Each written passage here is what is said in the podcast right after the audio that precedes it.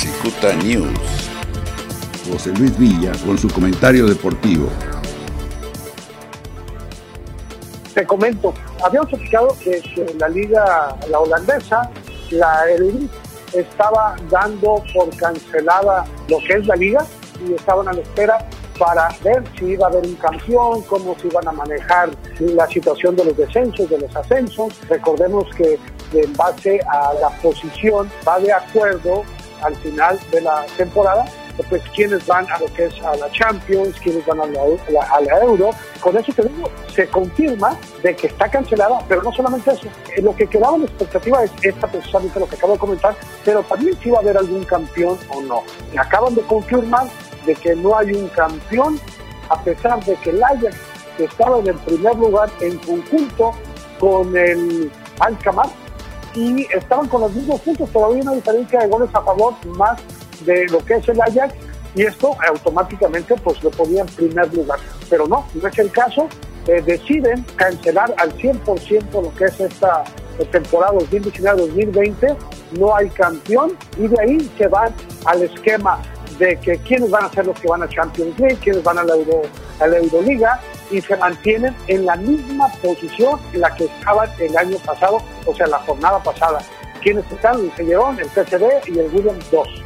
Y en el caso de la segunda división, que son los ascensos y descensos, igual, se queda exactamente igual. Los únicos que sí están perjudicados son los de la tercera división, que pasarían a la segunda división. Pero pues, mira, eh, ahora sí que como, eh, como dice el dicho, el horno no está para bollos y es la única solución que le dan, al menos lo que es la liga en Holanda, donde pues precisamente dos mexicanos se encuentran eh, militando, el Ajax, Edson Álvarez y Eric Gutiérrez allá en el PSB. Se acabó la temporada para ellos. Pues mira, por otro lado te comento, pues la situación de España pues es algo muy similar. Ellos están vigentes todavía. Una, nota alentadora es de que pues sigue a la baja por varios días consecutivos el número de decesos allá como lo dije en España. Italia la misma situación. Lo que sí es cierto es que, que siguen abiertas las posibilidades para que pudieran regresar a concluir las temporadas. Dan a conocer que desde los primeros días que allá en Italia se detectó lo que es este coronavirus, el COVID-19 ya como enfermedad, se confirma que el primer caso fue el día 21 de febrero allá en Codongo. ¿Qué es Codongo? ¿Dónde está Codongo?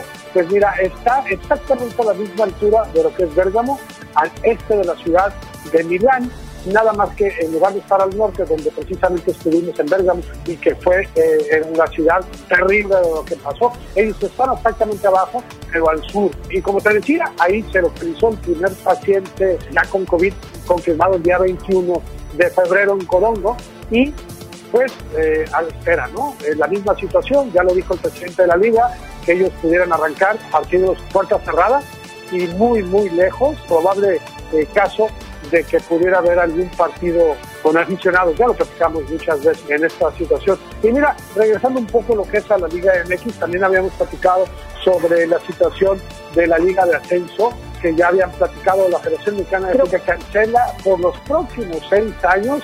No hay ascenso, no hay descenso, pero sí abre con esta extinción de la Liga de Ascenso de MX, nace la Liga en Desarrollo.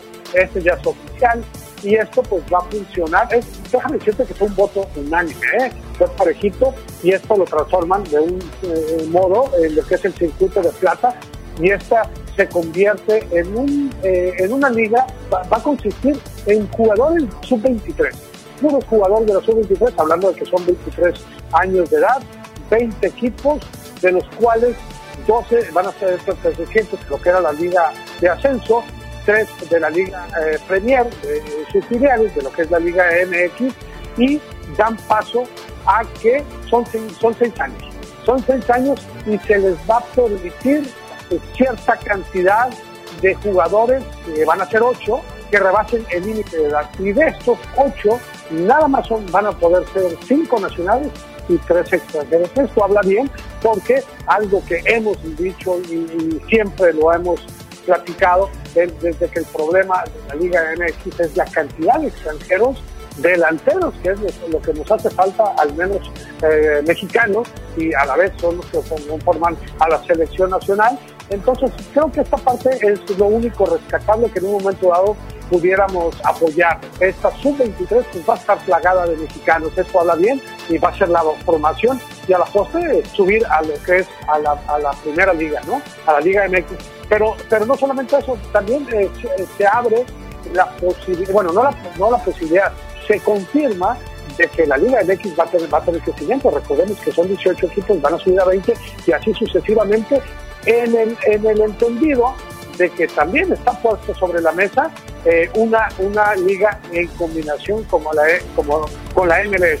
Allá en Estados Unidos, que pues también muchas veces lo hemos platicado, de que pues se le están comiendo el mandado, ¿eh? eh lo sabemos perfectamente, eh, jugadores en plenitud, de que ya se están yendo, ya es un hecho, ya es una realidad. Antes se buscaba jugadores que sabíamos que iban para el descenso, en su carrera futbolística ya habían eh, llegado a su cima y eran los que estaba rescatando. Ya no es el caso, eh, están, ganando las formas a, la Liga MX. Así es de que es un tema que seguramente muy pronto lo que es la Liga MX, al menos la Federación Mexicana de Fútbol, pues va a empezar. Seguramente ya están en pláticas muy avanzadas allá en lo que es la cúpula de ambas eh, federaciones para poder darse el caso primeramente con tres, después con cinco equipos y a la postre seguramente esto va a ser muy parejo. Este fue el comentario deportivo de José Luis Villa. Cicuta News.